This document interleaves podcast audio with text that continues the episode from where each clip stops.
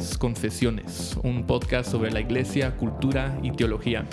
Hablamos honestamente sobre las cosas que nos importan más, temas de nuestra fe y de este mundo. Em, hoy me acompaña como siempre Justin. ¿Cómo están? Eh, y lamentablemente Oscar no pudo estar con, nosotros esta tarde, entonces... Él está trabajando. Él está trabajando.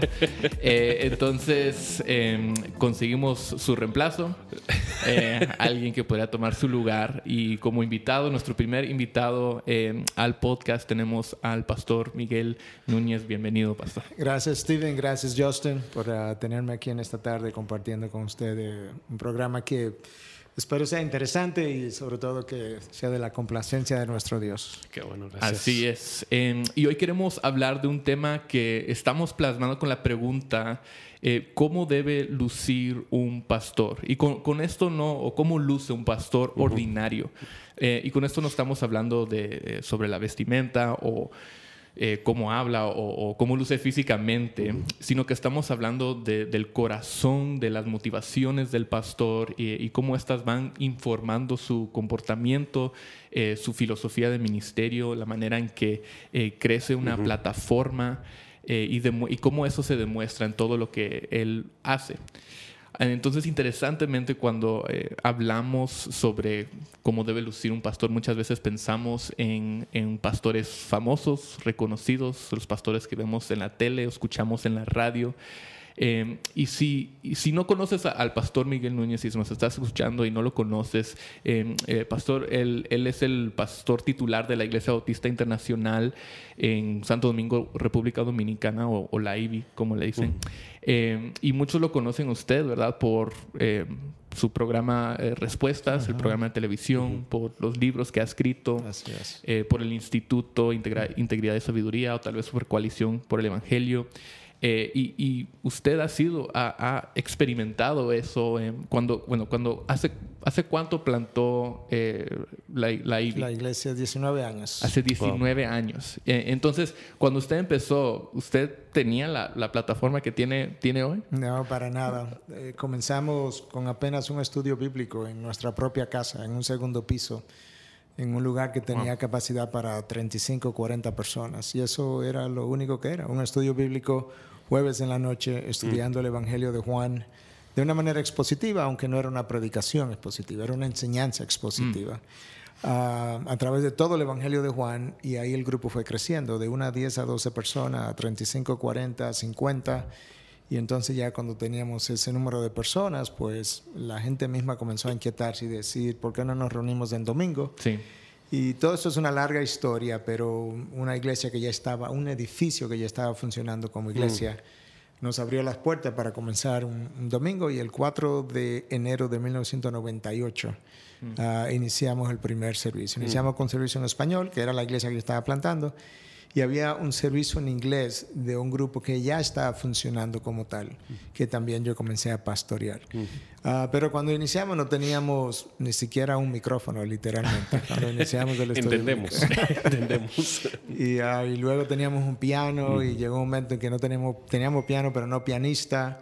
Ah, para acompañar la música y llegamos a usar pistas incluso para la música y todo eso. De manera que todo ha sido un comienzo, como un bebé, un bebé que nace y cuando tiene cinco días de nacido luce tan indefenso y luego crece de un año y luego de diez y luego se vuelve un hombre capaz de casarse y tener sus propios hijos. Una iglesia es más o menos de la misma cosa, de algo que nace como un bebé, que es débil en sus inicios y que necesita fortalecerse y necesita estar bien nutrida como el bebé para crecer. Pero ahora no es un bebé, ahora ya tiene 19 años. Eh, y, ahora, o sea, ¿qué tamaño estamos hablando? O sea, ¿a, qué ha crecido usted? ¿Ya están, ya tienen su propio edificio? Sí, tenemos un edificio que el Señor nos, en su momento nos, nos brindó la oportunidad de comprar la propiedad y fabricar. Nosotros tenemos como 2.500 personas los domingos en la mañana.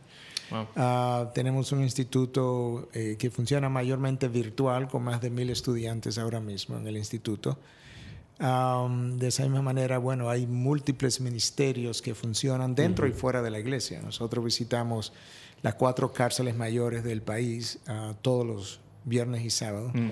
la cárcel de hombres, de mujeres y de adolescentes incluso, ah, con un programa de evangelismo y discipulado dentro de las clases. Ah, tenemos una escuela pública que está al lado de nuestra iglesia. De hecho, se construyó en un terreno, nosotros cedimos del terreno Ah, nuestro. sí, sí, sí. Y ahí tenemos 13, 14 horas de enseñanza bíblica que el gobierno no ha permitido Wow. tener a profesores de nuestra iglesia. Tenemos un programa de 45 niños tomados de esa comunidad pobre que, que nos queda cerca y que están siendo sometidos a un programa bilingüal de educación, de educación académica, pero con una base bíblica. Y eso funciona dentro de nuestro propio recinto. Entonces, eso es otro de los programas. Hay jornadas médicas, jornadas médico-dentales. Hay múltiples otras cosas ocurriendo ah, en provincias de Santo Domingo, de República Dominicana, donde todos los fines de semana la gente se traslada. Sí. Y hay cultos que se están llevando a cabo, hay ministerios de niños que se están llevando a cabo. Hay otras iglesias que hemos estado supliendo de predicadores también, porque no los tienen, Sí. Y ayudando a otras iglesias a desarrollar. Yo creo que eso es, es muy curioso, espe- especialmente en cuanto al tema que, que estamos viendo el día de hoy, porque yo creo que muchas personas al pensar en, por ejemplo, una iglesia como la IBI, eh, lo- en lo que ellos piensan usualmente es, es el pastor Miguel Núñez, integridad y sabiduría, las 95 tesis, una relación con coalición por el Evangelio, y el entender que realmente la vida de una iglesia local es algo muchísimo más grande y muchísimo más profundo que simplemente El por pastor lo que el lo o por lo que se conoce en, en- en el mundo evangélico o en el mundo internacional en ese Ah, sentido. abs- absolutamente. Yo creo que la plataforma de cualquier pastor debe ser su propia iglesia. Mm. Su propia iglesia es lo que le debe ayudar a desarrollar su ministerio. Es similar a, a cómo el matrimonio funciona. Si tu matrimonio no está bien, tu matrimonio es un descrédito para tu ministerio. Mm. Si tu iglesia local no está bien, eso es un descrédito para tu ministerio, porque esa es tu base y esa es la única institución que Cristo ha garantizado que no que va a prevalecer. Sí. Cristo no me garantizó integridad y sabiduría. Cristo no me garantizó un programa de televisión. Él garantizó la iglesia. Y luego la iglesia va a hacer cosas. Entonces, realmente todo lo que hemos hecho, los, hemos hecho con gente de la iglesia, Ah, incluyendo el Instituto de Integridad y Sabiduría. Nosotros no lo hemos llamado seminario a propósito. La, gente, la mayoría de la gente no conoce la historia, pero cuando tú revisas la historia y te va atrás 150 años, cuando se fundó el Instituto Moody, la diferencia entre un seminario y un instituto era que el instituto permanecía completamente ligado a la vida de una iglesia local. No era una institución independiente que podía hacer cualquier cosa. Cuando esas instituciones se separan, entonces esas instituciones comienzan a llamarse seminario. Cuando nosotros plantamos este seminario, por así decirlo, al pastor Pepe Mendoza, que está en Southern ahora mismo terminando un doctorado, ah, tuvimos la discusión de qué lo vamos a llamar y por qué.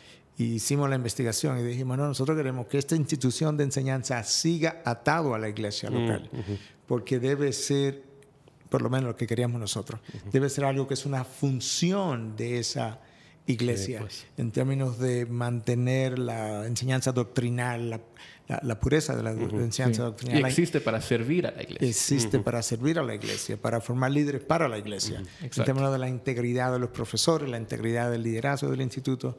Entonces por eso le llamamos Instituto de Integridad y Sabiduría, a pesar de que nosotros traemos profesores incluso de Southern que vengan y enseñan a nuestros estudiantes, ah, queremos darle ese nivel, pero queremos seguir diciendo, esto es una institución de la iglesia. Ahora, interesantemente, cuando algunas personas piensan en, en lo que significa ser un pastor, eh, piensan tal vez en, en lo que es esa parte que ya mencionó de, de las plataformas, ¿verdad? Crecer una plataforma, buscar influencia, eh, presencia, tal vez, eh, bueno, ahora más que nada a través de las redes, pero también a través de eventos y cosas así. Eh, ¿Cómo fue para usted eh, esa experiencia? Porque, como dijo antes, usted no, no, no comenzó una iglesia con una plataforma. Claro no. La iglesia creció y con eso también su plataforma. Así es. Pero ¿cómo fue esa, esa experiencia de ir eh, cada vez más, aunque no creo que fue inmediatamente, algo que pasó inmediatamente, pero de cada vez ser más reconocido, tener más plataforma, más influencia con otras personas, no solamente dentro de su iglesia, pero también fuera de su iglesia? Eh, eh, y, y cuáles han sido parte de las, de las luchas tal vez? O, o- sí, las luchas que han acompañado esa, esa experiencia. Voy a responder tu pregunta, pero antes de eso, muy brevemente, para que el que nos escucha pueda entender lo lento que una iglesia debe, puede y debe crecer. Ah, nosotros hicimos la primera conferencia llamada por su causa, que hoy es muy conocida, 12 años después que la iglesia se plantó. Mm. O sea que aún eso nos deja saber que teníamos el foco en la iglesia local primordialmente. Y 12 años después dijimos, yo creo que estamos listos para hacer esta, esta conferencia. Había una iglesia más grande, más equipada, gente mejor formada, más madura, pero teníamos una relación en la comunidad con otras iglesias también, porque queríamos el apoyo de otras iglesias y por eso tomó ese tiempo. Pero yo creo que a, mí me gusta siempre hablar de las cosas desde el punto de vista conceptual, porque yo creo que a veces donde nosotros nos torcemos es cuando vemos qué ha pasado en la práctica, como vemos estas plataformas que fulano tiene, que fulano tiene, y comenzamos ahí y entonces no tenemos como conceptualmente cómo es que la influencia se da. Entonces este es mi concepto. Influencia tiene que ver con carácter. Mm. Entonces antes de un pastor querer ser un ente de influencia, él tiene que ocuparse de su carácter. Tiene que ser un hombre de integridad. Un pastor no influencia a su congregación porque es pastor. Un pastor influencia a su congregación si él tiene un carácter piadoso mm. Mm. que otros ven y esos otros al verlo le dan credibilidad. Y al darle credibilidad aprecian lo que ven en el pastor y quieren imitar a ese pastor. No porque es fulano, pero porque ese pastor se ha ocupado de decir, lo único que estoy tratando de hacer es imitar a Cristo. Y yo quiero que ustedes sean como Él. Entonces, para mí, el, ser de influencia comienza con una frase muy sencilla del Señor Jesucristo. Aprended de mí que soy manso y humilde. Y yo creo que nosotros necesitamos crear mansedumbre y humildad, que esa es parte de lo que mi carácter va a hacer. Y no solamente en el pastor plantador, sino en todo el liderazgo posible. Debemos enseñar continuamente que debemos ser líderes mansos y humildes. De manera que aún el carácter de la iglesia pudiera ser, dentro de lo que cabe, también mansa y humilde. Porque es esa iglesia a la que la gente le va a prestar atención hoy en día nosotros vemos el Internet y decimos, ah, fulano se proyecta mucho. Sí, pero hay mucha gente en Internet hoy que está haciendo oída, que no está cambiando a nadie. Mm. Porque lo que cambia no es que yo tengo 50 mil seguidores, no es que a mí se me oye 15 veces al día, es que hay un carácter endosado por Dios para que cuando ese carácter endosado por Dios habla, enseña, predica, la palabra predicada va con el poder de mm. A cambiar la mente y los corazones de lo que están oyendo. Una de las cosas que yo digo en una de mis tesis más recientes, creo que quizás ni siquiera ha salido, va a salir, si no salió reciente, va a salir pronto, que yo digo que la palabra autoridad usualmente no es una que es asociada con los falsos maestros. Mm. Poder sí, mm. pero no autoridad. Porque autoridad tiene que ver con el carácter y el endoso de Dios. Poder tiene mucho que ver con la personalidad, lo, lo fanfarrón, decimos nosotros en nuestra cultura, que la, persona es, ah, la manera como habla, el carisma que tiene, pero nada de eso es autoridad. Autoridad tiene que ver con un endoso de Dios y es eso lo que va a cambiar la gente. Yo no puedo cambiar a nadie. Y parece que, bueno, precisamente como usted lo está definiendo, una plataforma que realmente sí es construida según la integridad del líder y luego según la integridad de la iglesia local en la cual está ese pastor, toma mucho más tiempo también desarrollar una plataforma de esa manera. Obviamente en el mundo en que vivimos de las redes sociales es fácil en cierto sentido generar un seguimiento de personas, pero que ese seguimiento sea comprobado y validado por un carácter, por un liderazgo verdadero y genuino, quien realmente sabe cómo organizar un grupo de personas, dirigir un grupo de personas, pastorear un grupo de personas y ver transformación en ellos, eso, eso tarda mucho más tiempo. Definitivamente, eso es un excelente punto, porque realmente yo creo que hoy en día vivimos en la generación del microondas y queremos crear todo a la carrera, queremos crear un líder a la carrera. Y se nos olvida que tomó 40 años producir un Moisés, tomó 7 a 10 años producir un Pablo para que se pueda ir en el primer viaje misionero al mejor discipulador del mundo le tomó tres años con once hombres, para no contar a Judas. Y al final de esos tres años, uno lo vende, otro lo niega, el otro quiere la mano derecha, el otro quiere la mano izquierda. Toma tiempo formar el carácter. Toma tiempo formar mi propio carácter.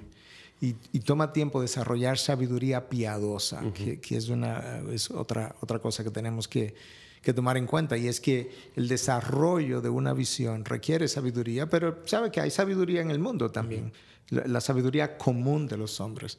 Pero eso no es lo que queremos, queremos una sabiduría piadosa y eso toma tiempo.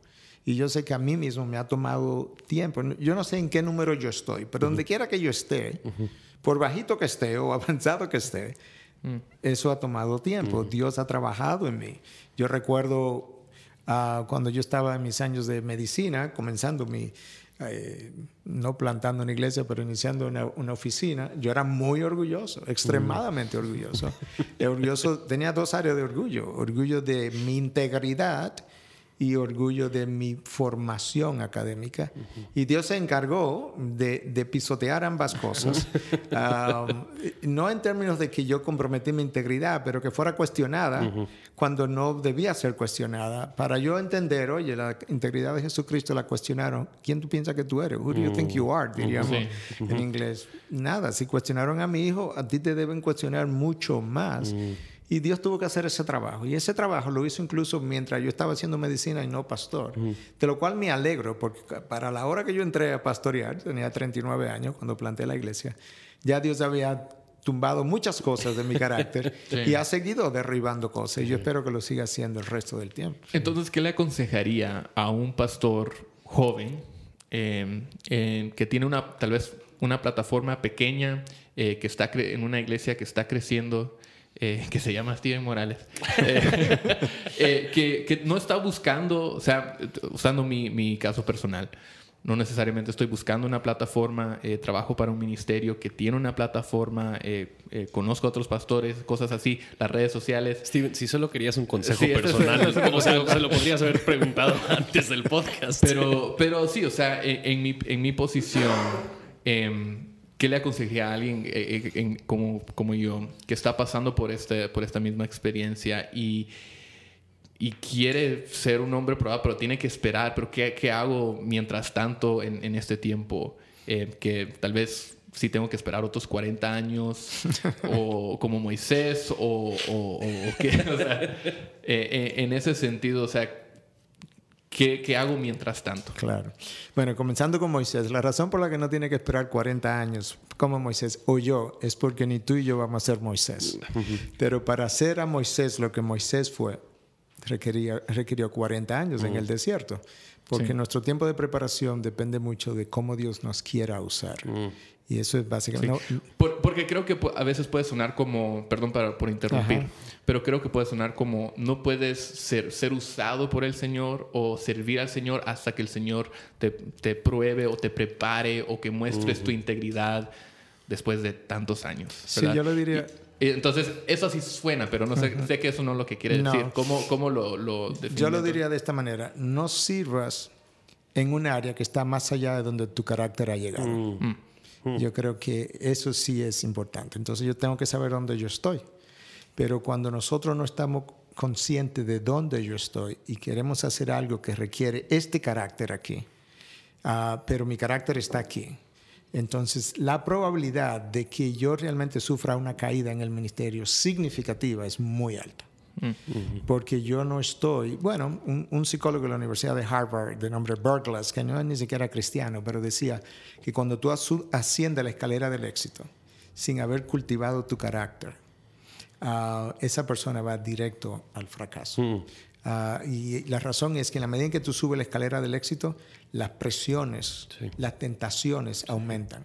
Y si tu carácter no lo puede soportar, se quiebra. Entonces, mi consejo para Steven Morales, que me preguntó, ah, es algo que yo apliqué en mi vida, es muévete lentamente, trata de, de, estar muy alerta de cuáles son las cosas que Dios está haciendo en ti y cuáles son las cosas que Dios está buscando para ti, para que tú camines en obras que Él preparó de antemano y no en obras que otros prepararon para mí.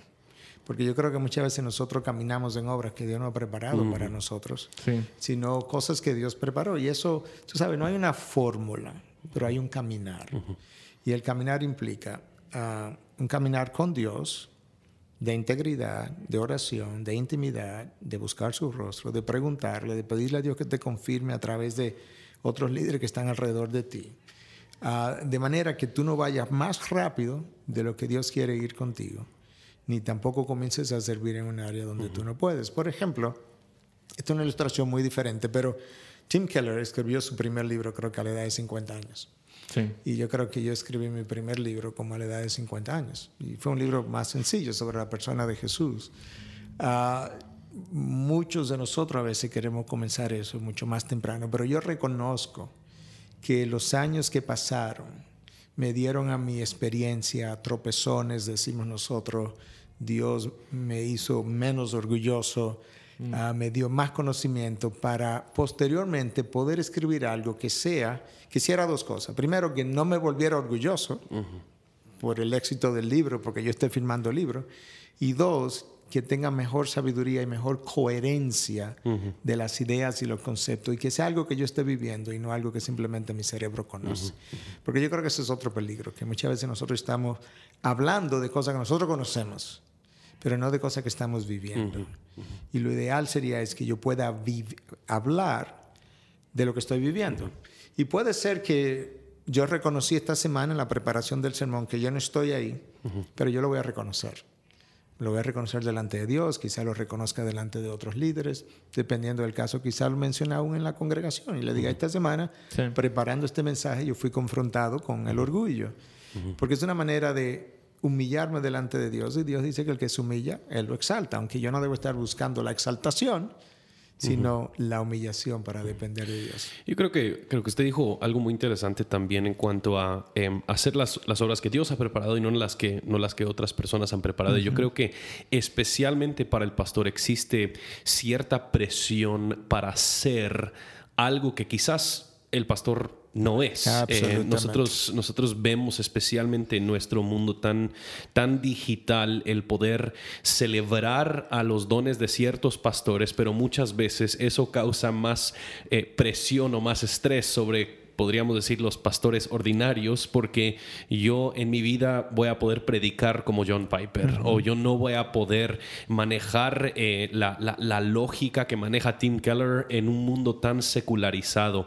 Y muchas veces yo creo que especialmente en nuestro mundo, em, podríamos decirlo, doctrinalmente reformado, la gente que llega a una iglesia em, que, que, que está predicando una sana doctrina, muchas veces ellos han llegado a conocer esta doctrina mediante los ministerios de estos pastores muy reconocidos. Y llegan a una iglesia, eh, sabemos que muchas iglesias en América Latina son iglesias de 50, 60 personas, llegan a una iglesia de 50, 60 personas con un pastorcito que está intentando por lo menos trabajar suficiente para ganarse su frijol y tortilla em, y, con sus habilidades y con su formación está intentando manejar la palabra. ¿Qué diría usted a, ese pastor que, que, está viviendo bajo esa presión y aún a su congregación en cuanto a cómo deberían ellos seguir a un, a un pastor que quizás no va a ser John Piper o algo así? Claro. Yo creo que cada uno de nosotros, lo que voy a decir, yo creo que se aplica a cualquier área del diario vivir Ah, necesita genuinamente desarrollar un deseo de complacer a Dios más que a los hombres. Mm, Entonces, una de las maneras como tú haces eso, en términos de carácter, es tratando de vivir en integridad. En términos de preparación, es preparándote lo mejor que tú puedas, aún sea sin, educación de seminario o de instituto, aún sea tú estudiando por ti, por, por ti mismo, pero que tú puedas decir cuando llegas al púlpito el domingo, hoy yo estoy seguro que esta semana yo le di mi mejor esfuerzo mm. que yo pude hacer para esta preparación. Y estar satisfecho con ese esfuerzo, porque eso es lo mejor que tú puedes hacer. A mí me da tranquilidad saber que cuando Dios me vaya a medir, no me va a medir por el apóstol Pablo, ni me va a medir por, eh, mucho menos por Jesucristo en sí. Dios me va a medir como la parábola de los talentos. Dios sabe cuántos talentos me dio. En este caso, vamos a decir que los talentos de la parábola, que a uno le dieron uno, a otro dos, a otros cinco, representan dones, talento, oportunidad inteligencia es la sociedad donde yo nací. Dios que conoce todo eso. Y Dios sabe que con todo eso yo debía haber alcanzado esto. Pero yo solamente hice esto. Entonces Él me va a medir por eso, como en la parábola de los talentos. Yo te di cinco talentos y me traes medio. O sea, ¿cómo es posible? Pero Él me midió con relación a lo que Él me dio. Entonces, no podemos medir a un Tim Keller, que Dios le ha dado una inteligencia, o a un Al Mohler, que son gente muy conocida, con esta inteligencia extraordinaria. Dios no me va a medir de la misma manera que a una persona que quizás no tiene ese grado de inteligencia, para tomar un solo factor. Luego está el factor cultura, el factor idioma, el factor familia donde nací, miles de cosas, pero Dios sí lo sabe. Entonces yo sí quiero estar tranquilo en mi conciencia de que semana tras semana yo he hecho el mejor esfuerzo posible para estudiar y poder predicar. Número uno. Número dos, nosotros sabemos que hay cosas que no las hacemos tan bien. En diferentes etapas y tú vas mejorando. Cuando yo comencé a predicar, yo predicaba al aire el sermón entero.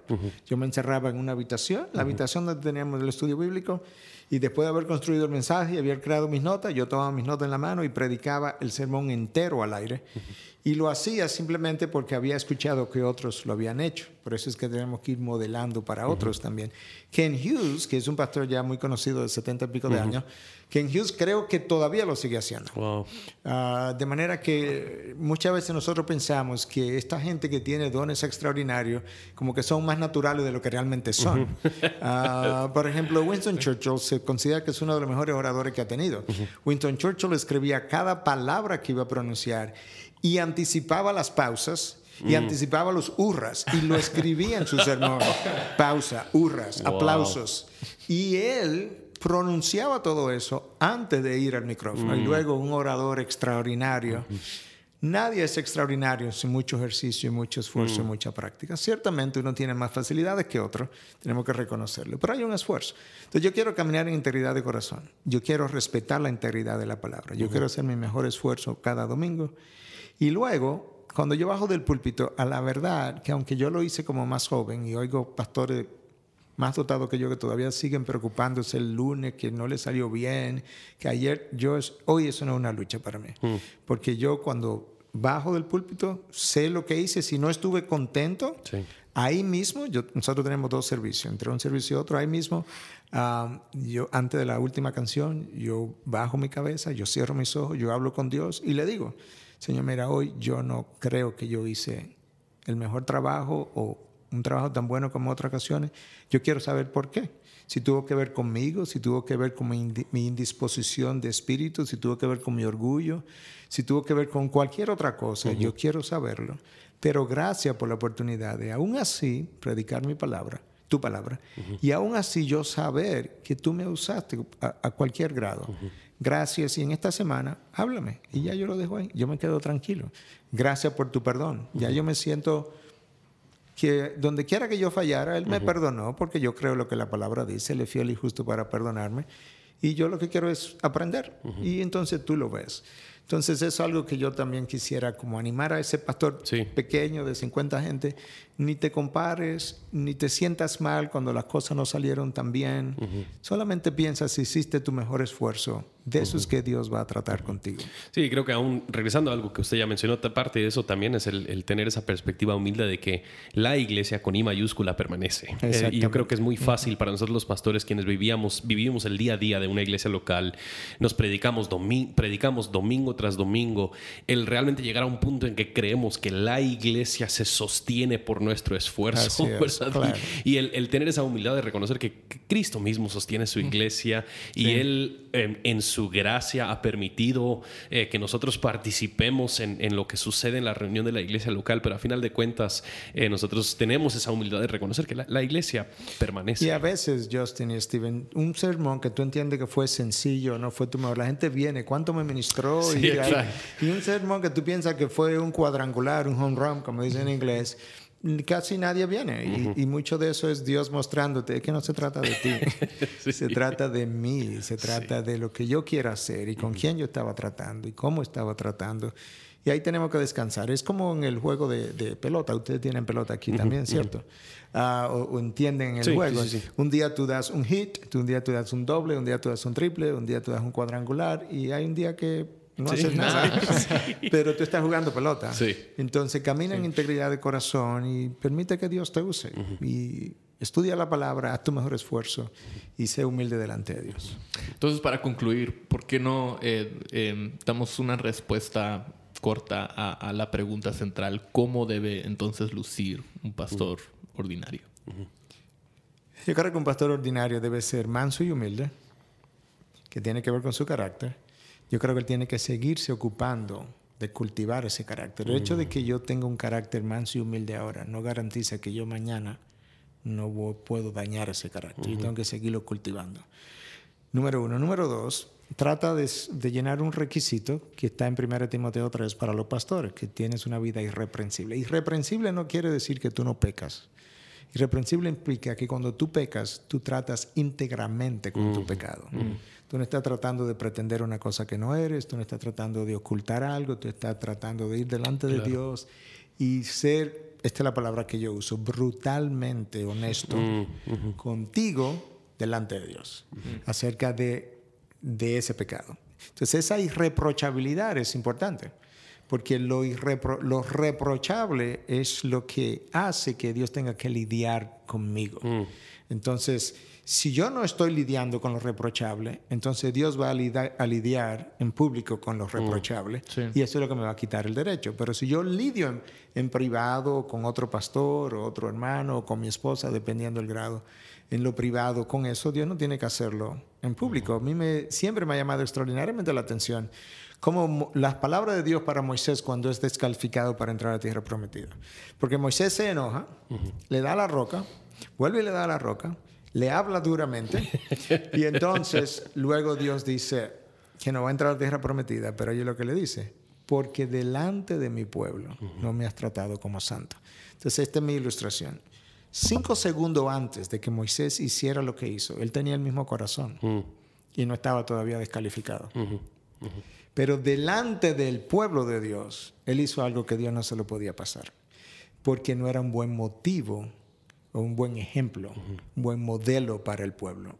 hubiese sido horrible para el pueblo pensar que un líder de la estatura de Moisés puede hacer eso que Moisés hizo. Entonces eso fue ya suficiente. Y yo vuelvo y me digo, mira si fue así, que el problema de Dios con Moisés no fue tanto, tenía que ver con el corazón de Moisés, obviamente, pero mucho tenía que ver con el ejemplo dejado, que Moisés es descalificado para entrar, pero Moisés baja con Elías a confortar a Cristo en el monte de la transfiguración, posteriormente. O sea que Dios vuelve a usar a Moisés, pero en ese momento mi pueblo no podía seguir siguiendo a ese líder. Entonces de ahí la irreprochabilidad del líder. Pero eso tiene mucho que ver con ser manso y humilde. Porque eso es lo que un pastor tiene que ser. No todos los pastores van a tener PhD o maestrías o licenciaturas o la habilidad de, hablar griego o hebreo o aún otro idioma cualquiera. Pero él sí tiene que ser manso y humilde. Y entonces él puede ser usado por Dios, independientemente de su grado de preparación, de acuerdo a su llamado donde él lo hizo entonces, para mí, carácter, carácter, carácter es fundamental. Bueno, y está en 1 Timoteo 3. De todas las características dadas, hay una sola que tiene que ver con habilidad y es apto para enseñar. Todas las demás es carácter. Entonces, yo creo que Dios nos ha dicho claramente. Cuando el Jetro, el, suegro de Moisés, vino, que le dijo? Consigue hombres que sean honestos. Eso es en el Éxodo. Cuando nosotros vemos a Timoteo ahora, Pablo con Timoteo, irreprochabilidad. Pablo le dice a Timoteo, que esto que has escuchado de mí pasa a hombres idóneos que sean fieles para que ellos enseñen a otros. O sea, la idoneidad precedió a la capacidad de ellos enseñar a otros. Consigue hombres idóneos que sean fieles para que luego ellos puedan enseñar a otros. Entonces yo creo que eso está en todas las páginas de la Biblia. Sí, creo que, creo que una de las cosas que es muy difícil, especialmente en el tema del liderazgo en el mundo actual, es que en el, mundo tal vez fuera de la iglesia local, y aún no sucede dentro de la iglesia local, es em, lo que valoramos más usualmente es talento o, habilidades. Entonces tendemos a promover a las personas quienes tienen más talento. Y lo que sí vemos a lo largo del Nuevo Testamento y en las, en las calificaciones del, del ser anciano es un cierto carácter que preferiríamos tener dentro de la iglesia local hombres con carácter, hombres de integridad, que quizás no sean, no sean los más aptos para enseñar o quizás no, no, tengan la, la, una gran habilidad como para predicar, pero son hombres quienes son fieles a Dios, son hombres fieles a su hogar, fieles a su esposa, son hombres quienes están, se están despojando del viejo hombre, están vistiéndose el nuevo hombre, hombres quienes, quienes están eh, lidiando y velando por su propio crecimiento delante de Dios. Y, para regresar donde tú iniciaste, Steven, con la plataforma, honestamente, delante de Dios, yo tenía un sueño de impactar la iglesia, la sociedad y aún Latinoamérica.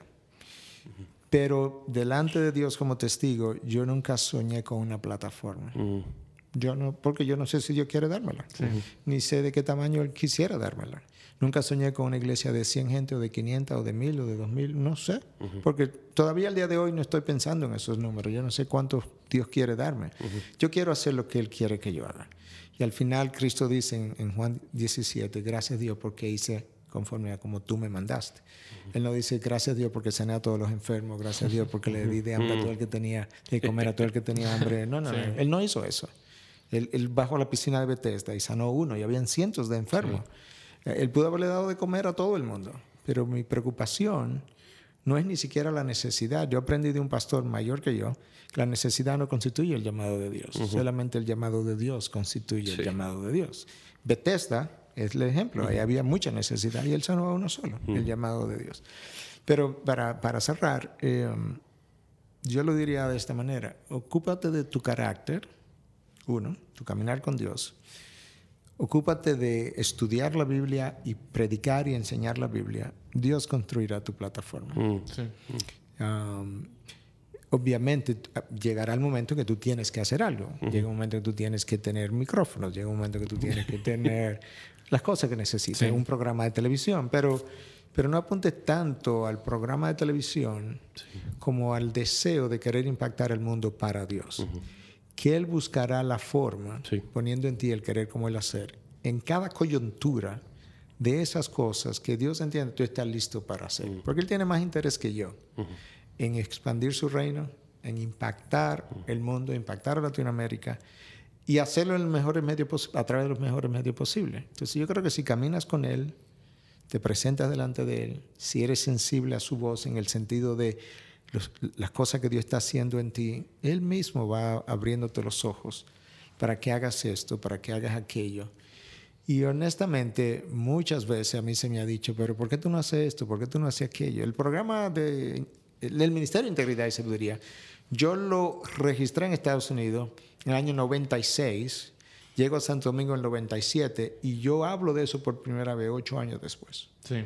porque entendía que Dios no me estaba dirigiendo a eso todavía. Sí. Y doy gracias a Dios que así fue, porque en esos ocho años adquirí conocimiento, pero también adquirí, adquirí madurez y carácter, para luego entonces poder ser esa figura pública en una televisión que mucha gente iba a estar Seguro. viendo, oyendo, confiando. Entonces, ese es como un resumen de, Sí. eh, de las cosas que hemos venido hablando. Pues qué bien. Y, y si quieren un consejo de un pastor joven, es busquen a un pastor más probado y No tan maduro joven, en la fe, no tan joven. eh, y, y a otros pastores, otros Sí. hombres eh, que les pueden enseñar cómo arrepentirse, cómo... eh, me gustó eso bastante, tratar, no van a ser perfectos, no es que no van a pecar, pero traten su pecado con, con integridad. Eh, y, y a ti, Steven, como joven, quiero decirte esto. Te voy a decir lo mismo que Pablo le dijo a Timoteo, que le dice, no deje que nadie menosprecie tu juventud. Antes bien, sé ejemplo. O sea, aún a tu corta edad, eso es lo que Pablo está diciendo a Timoteo, Sí. sé ejemplo en palabra, en pureza, en amor, en fe. O sea, le puso, le puso realmente un peso grande a Timoteo. Que le dice, sé ejemplo y luego le das áreas en, Sí. en palabras. O sea, fíjate bien lo que va a hablar. Sí. En pureza, fíjate lo que tú vas a ver. En fe, fíjate lo que tú vas a creer. Sí. Ah, Etcétera, etcétera, etcétera. Entonces, eso es mi consejo. Sé ejemplo de la congregación y no dejes que nadie menosprecie tu juventud. Bueno, gracias por ponerme esa carga también. Solo eso, solo eso. Solo. Eh, y, y gracias por, por esta sesión de consejería eh, personal. Pero, y, y por, por acompañarnos y tomar el tiempo eh, de sentarnos, sentarse aquí con nosotros y, y hablar esos temas. En nuestro saloncito de niños con los micrófonos baratos que tenemos, pero... Gracias a ustedes. Pero así empezamos. Bueno, eh, esto ha sido Confesiones. Eh, nuevamente hablamos sobre la iglesia, cultura y teología y nos vemos el, en la próxima. Gracias de nuevo.